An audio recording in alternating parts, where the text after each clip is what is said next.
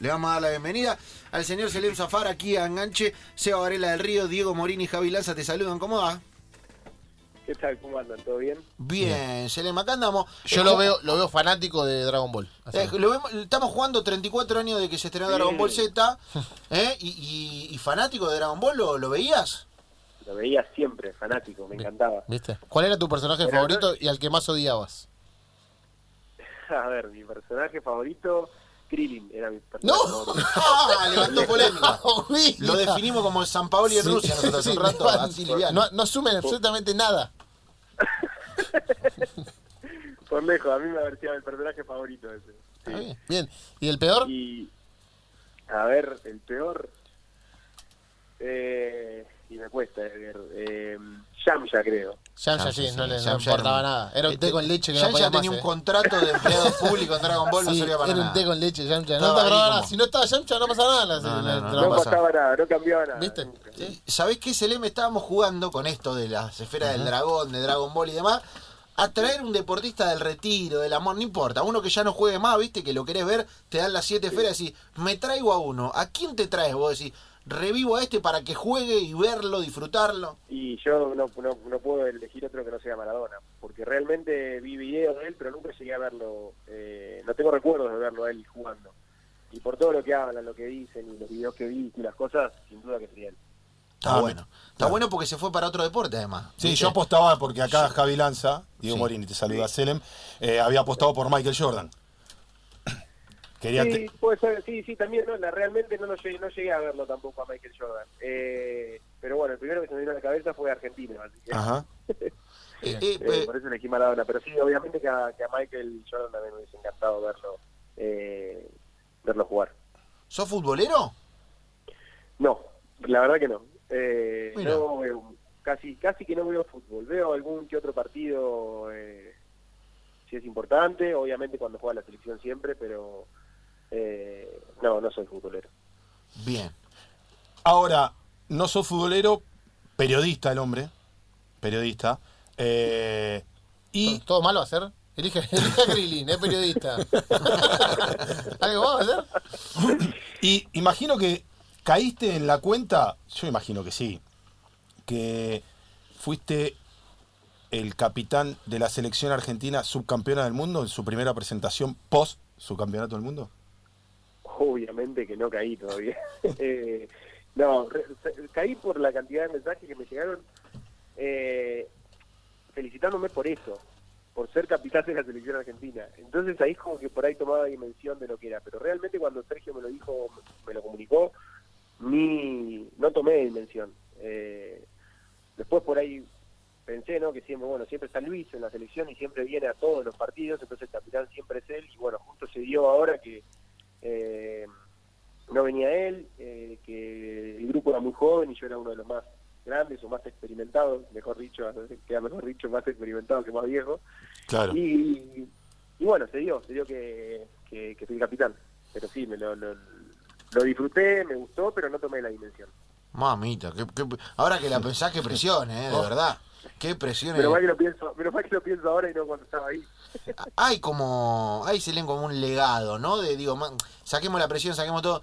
Hay como una cosa, eh, yo lo, lo decía eh, durante el Mundial, y hay una cosa como de valores que flotan en el aire en la selección argentina. Más allá de quién esté, más allá del momento, más allá del jugador, hay como una cosa que eh, el que llega sabe que se tiene que acomodar a un determinado libro eh, de cómo se hacen las cosas. Sí, sin duda. Eh, hay muchas cosas que han que han dejado, que, para mí eh, la generación dorada, esto que se habla de la generación dorada, de que ya la generación dorada fueron muchos jugadores, no es que solamente un grupo. Pero esto de que se habla de la, eh, tanto de la generación dorada, para mí quedó más en, en ese legado que los resultados. Porque los resultados, eh, este subcampeonato del mundo no tenía nada que ver con esa generación dorada. Pero sí el legado que han dejado ellos, el, poner por la, por la- a la selección por encima de todo, cuando vos llegabas a la selección y tener una conducta intachable cuando estás vistiendo la, camiseta, todo ese legado quedó eh, marcado para las, para las futuras generaciones y todos los que vienen después. Y creo que eso fue lo más importante que dejaron. Después los resultados, obviamente, eh, bienvenidos sean, ¿no? La- la- las medallas en, los Juegos Olímpicos, el subcampe- subcampeonato mundial, pero me parece que el legado ese eh, es, algo que cambió muchísimo desde que empezaron ellos a estar en la selección y todas las, las generaciones que vienen después y que, les toca vestir la, la- camiseta de la selección ya lo tienen incorporado, ya llegan a la selección y saben que, que el comportamiento tiene que ser así, que la selección está por encima de todo y que, bueno, todo lo que han dejado ellos. ¿Qué te dejó la generación dorada como, como o ese grupo como enseñanza que lo pudiste aprovechar más allá del básquet? Es decir, bueno, yo con la generación dorada aprendí esto que me sirvió para, no sé, ser más ordenado, comer mejor, ¿qué? Sí, mi alimentación cambió desde el día que llegué a la selección argentina. Eh, yo, tenía 26, a mí me tocó de medio de grande llegar por primera vez a la selección. Eh, y jugué, bueno, en realidad había jugado un torneo 2000 en 2002, un sudamericano, pero no, no, no había sido, era un sudamericano, no había muchos jugadores de la generación dorada. Y al otro año, que fue 2013, me tocó compartir equipo con Luis Escola y fue más más que nada de escucharlo y prueba no de, de un par de cosas que me un par de tips que me dio de la alimentación y como me sentí tan bien en ese torneo y me sentí tan bien con mi físico y sentí como un cambio muy grande eh, lo empecé a hacer siempre eh, me acuerdo que era bueno yo com- comía muchas harinas comía muchas com- o sea no no no pensaba en lo que comía comía lo que tenía ganas en ese momento y y bueno, había un montón de cosas que él me las explicó en cuanto a la alimentación, en cuanto a la comida, y fui cambiando mi alimentación y me fui dando cuenta que, que te cambia todo, que cambia el físico, que cambia la forma en que te levantás, la energía que tenés, y obviamente también el, a, a largo plazo alargás tu carrera. Todo esto de la alimentación eh, y del cambio eh, es importante, pero me imagino que en esa alimentación y en el pensar qué comer y demás, las donas son un recreo, ¿no? Yo no como donas. Ah, ¿no? Eh, no, eh, no, no, no como donas. Eh, sí me gustan, pero realmente no como. Lo hicimos sola- lo hicimos porque bueno tengo un grupo de amigos que queríamos hacer algo entre entre todos. Y bueno Alejo Meire uno de, de- de mis amigos hacía rato que estaba diciéndome el tema de las donas que abramos un local de donas y bueno yo acepté vamos para adelante. Salió y salió Donas Company pero eh, son muy ricas pero no no como yo eh, pero Selem, no podemos venderlo así. No, no, Claro, no. claro. Pará, pará. Con amor, No, pero tú, pará, pará. No, no, pará, pará. Cortemos esta parte Me como que no, como que no hicimos. pero yo en temporada no como después puedo- Ah, ahí está, ahí Si querés, le hago la pregunta de vuelta. pará, Le hago pará. la pregunta de vuelta. No, bueno, sí, que te cambió. No, contaba, se le que Claro. la, la, la comida y todo en realidad lo que lo que Luis Escola me dijo cuando estaba en la selección fue que tenía que comer donas todos los días. Claro, Bien, ahí está, ahí está. Bien, así se hace plata. Selem, Bien, bien, bien, un buen bien. título, un buen título y ahí está. Luis Escola me dijo que tenía que comer Bien. donas todos los días. Lo que dice Cola es toda una mentira. Hay que comer donas todos los días. Se- eh, te diría que Escola llegó a esta edad. Escola llegó a esta edad comiendo donas. Sí, le digo.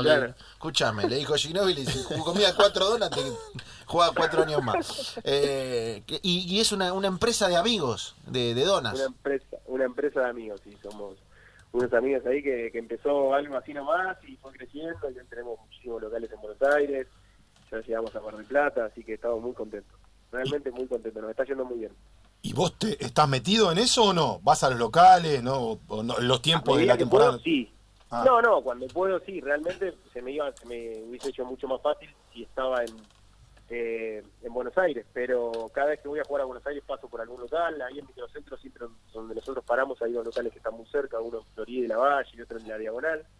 Eh, entonces siempre que estoy cerca paso, pero sí, estoy en contacto estoy siempre, las cosas que puedo hacer a la distancia las hago y me gusta, me gusta porque realmente me, me saca también un poco del tema del básquet, me da, eh, me ayuda a, ver, a tener otra visión de las cosas eh, en cuanto a lo que es un negocio, lo que es, eh, tener empleados y un montón de cosas que no las sabía y las vas aprendiendo también.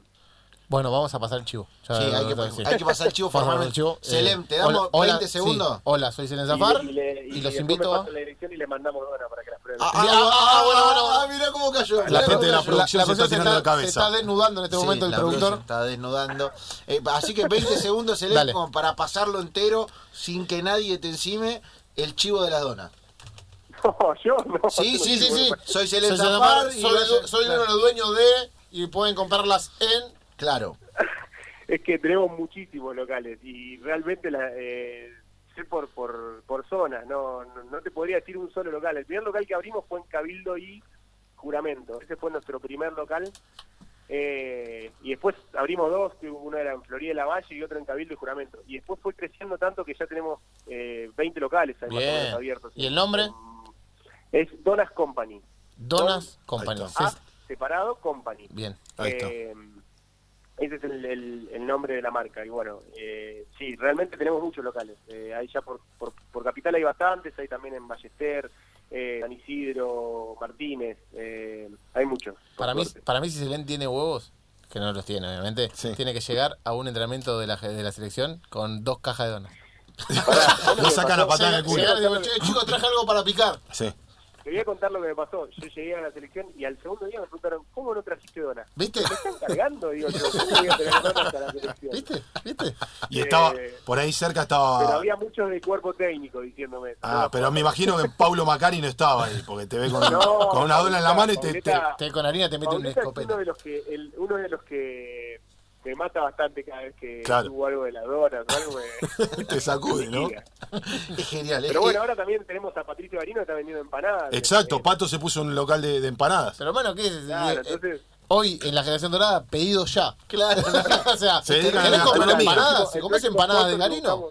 El próximo sponsor que buscamos pedido ya para la selección. Sí, el Chapo hace un tiempo subió una foto él haciendo pastafrola también. Sí. Yo creo que bueno, se viste, dedican a la tipo Ah, talentoso. hay, que, hay que Quiero el pensar después del básquet. Sí, es Hay que cierto. pensar después del básquet. Eh, quiero meterme en un clásico de este programa. Sí, sí, sí. sí. Eh, Selene Zafar, usted eh, em, no lo sabe, pero aquí hay un desafío muy importante que es el desafío Wikipedia, donde nosotros, en contra de las corporaciones, sobre todo, eh, le tiramos a Wikipedia, nos parece nefasto, y chequeamos a ver si además Wikipedia publica bien y si usted sabe todo lo que pasó en su carrera. ¿Está al tanto de esto? No estoy al tanto de Wikipedia.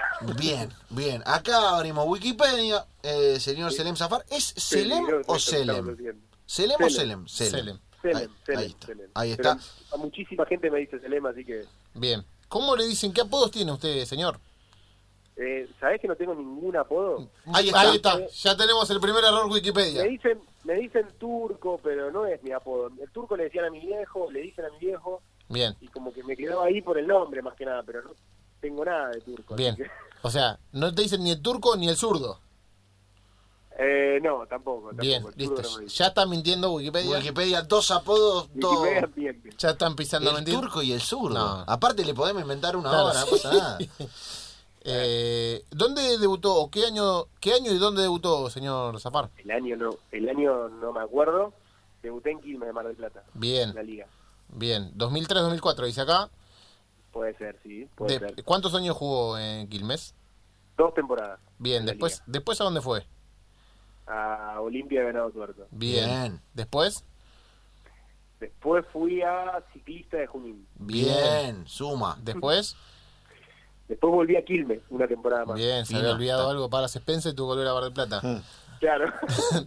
Después, Después jugué dos años en Argentino, el TNA. Está Bien. fino, ya te digo que está fino. Sí, ¿eh? sí. Va a ser difícil sacarlo el de acá. dejar de comer de harina lo, lo, lo, Sí. lo- lo- lo afina, Sí, lo afino, lo afino. Eh, después, Eh, jugué más en Peñarol de Mar del Plata. Bien. bien, alto, alto droita, ¿no? No, no, no, no. tres temporadas. Alto traidor. Eh, después, Boca, una bien, temporada. bien, Sí. Obras, dos temporadas. Bien. bien. Después, San Lorenzo, dos temporadas. bien. Y esta es la segunda temporada de comunicaciones. No, imp- No, impresionante. Impresionante. Impecable, impresionante, impresionante. Te digo que tiene palmar, tiene, tiene de todo, tiene de todo. Eh, eh, uno- 1.92, ¿es altura real o es como en la NBA que Con se descubrió hace poquito que estaba medio inflada la cosa? Con zapatillas, aclaremos Claro. que. Ah, bien, ¿Viste? bien, bien. yo siempre con zapatillas. Así choreó Facu un tiempo. Y un, y un taco de 5 centímetros, pero está bien, Claro, no importa. claro. Yo juego así, así que. Eh, Bien. Selem, los chicos hablaban del no- de tu nombre. ¿Les podés contar el día que agradeciste profundamente el nombre que llevas en un aeropuerto o algo que pasó? ¿Podés No, contarlo? no lo agradecí. No, no, no, justamente por eso, justamente por eso, no con toda la agradecí. ironía Agradecía posible. llamarme Carlos García en ese momento, no Selem Zapar, pero. Eh, sí, fue la primera vez que viajé con la selección creo que fue la primera vez que viajé con la selección, 2013. Sí. Eh, porque el- cuando yo jugué en 2012 el sudamericano fue acá en Argentina, en Chaco, entonces no me tocó viajar afuera.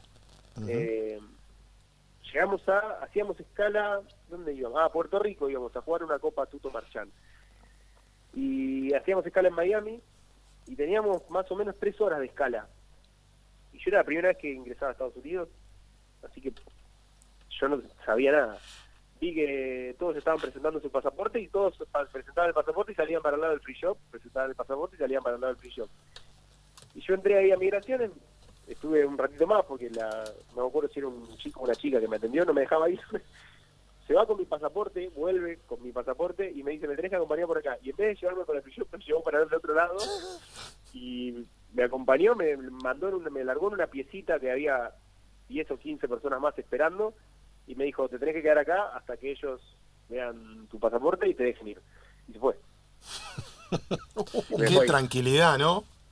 No, no, yo no, no tenía mucha tranquilidad porque aparte yo decía, empezó a pasar el tiempo, yo dije, bueno, ya me van a atender 15, 20 minutos, nada, 25 minutos, nada. Y, y voy a perder el vuelo, decía.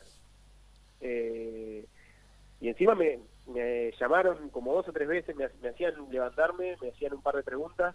Que me acuerdo que en un momento se puso medio picante porque me decía, ¿y vos por qué, tenés, por qué te llamas así? No, mi abuelo vino de, de Siria. ¿Y cómo era tu abuelo? No tengo ni idea, no lo conocí, le decía yo. ¿Pero tu abuelo sabía manejar armas? Me decía. ¿Qué carajo sabía manejar armas? Yo, ¿Qué me estás preguntando? ¿Y vos sabés manejar armas? No. No tengo ni idea. El Counter Strike nada más jugaba en ese momento. arma. igual no se lo digas mucho porque por ahí la cagabas también ahí. Sí, no, no, no quería decir nada, por, por la duda no quería decir nada. Eh, y después me, me acuerdo que me pregunta, ¿y, y cuánto ganas ah, jugando al básquet? No te voy a decir. No, pero ¿cómo? ¿No estudiás tampoco? No. Y no, no podés, me decía, no estudiar y jugar. Claro, ellos ya tenían Claro. que estudiar Claro. primero y después jugar. Exacto. Y él se había cerrado en que le estaba mintiendo. Yo, que le tenía que decir lo que estaba estudiando. Y le decía, "No estoy estudiando, vivo del básquet. y bueno, estuvimos como una hora y una hora y media hasta que en un momento se dio cuenta que no tenía nada que ver con con ninguna red terrorista y me dejó, me dejó salir, me dio el pasaporte y me dejó salir. Pero Mamita. fue heavy, fue heavy, fue heavy. Digo- Eh, después, me pasó dos veces más después, Ah. me pararon. Pero las dos veces ya fue muy tranquilo porque yo ya sabía que una vez me pasó en Puerto Rico y la verdad que la gente tenía una onda diferente, no era como Miami que, que, que se, se- que estaban como enojados. Y en Puerto Rico me trataron muy bien, me, me- me explicaron que me paraban porque, bueno, porque tenían que pararme, pero que no iba a pasar nada y, y listo. Mamita. Aparte, el, el miedo que te agarra en esos momentos es. Eh, Viste, no, no lo puedes manejar porque no sabes qué hay del otro lado. O sea, La verdad que la primera vez que me pasó, eh, sí, sí, no, no, no lo podía creer. Después fui a Estados Unidos con mi hija un día, nos fuimos a Disney los dos, y yo tenía mucho miedo de que me, me paren ahí en ese momento, porque ella Claro. ya era la tercera o cuarta vez que iba, y siempre me habían hecho, y ahí ya no, ya no me, no me pararon. Eh, me, me habían explicado que me, me iban a parar dos o tres veces, pero que una vez que ya no me paren más, ya podía entrar las veces que quiera y no me iba no me iban a decir nada. Así por suerte ya la última vez que fui entré bien. Mamita, mamita. Qué suerte que no lo que no lo dejaron detenido porque ir a jugar con uno menos era era bravo. Eh, Selem, gracias por este rato en enganche, eh, por la por la charla. Tiene que venir acá, ¿eh? Tiene que venir alguna vez así como Están corrientes, pero en cuanto No, esté no, por acá lo vamos, que lo vamos a traer. coincida, Vamos a traer a- Viste lo que viene que vengan que para no hacer ve- un tibios afuera. Tibios que- afuera. mirá que no le, no, No. no le tiembla. Cuando agarra la pelotita ¿Sabe cómo va a correr sobre el cierre del ¿Sabe- partido, se la tirás. ¿Sabe cómo corre con tibios afuera? El cuestionario tío es afuera, Selem te va a hacer sufrir. Esperamos que cuando vengas no vengas aplaudiendo, sino con una caja de donas. Perfecto, perfecto. Cuando vaya voy a ir con una caja de donas. Perfecto. Gracias y gran abrazo, hermano. Bueno, un abrazo grande. Abrazo.